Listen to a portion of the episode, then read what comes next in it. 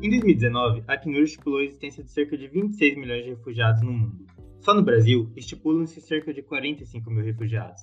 Essas pessoas saíram de seus países devido a conflitos, perseguições e violações aos direitos humanos. Contudo, passam por extremas dificuldades ao tentar cruzar a fronteira em busca de uma nova vida.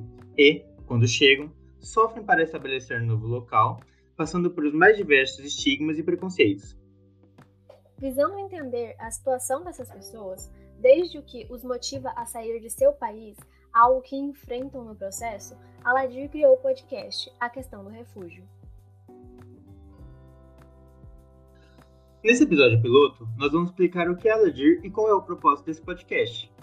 Para quem não conhece, Aladir é a Liga Acadêmica de Direito Internacional dos Refugiados da UFMS, a Universidade Federal do Mato Grosso do Sul.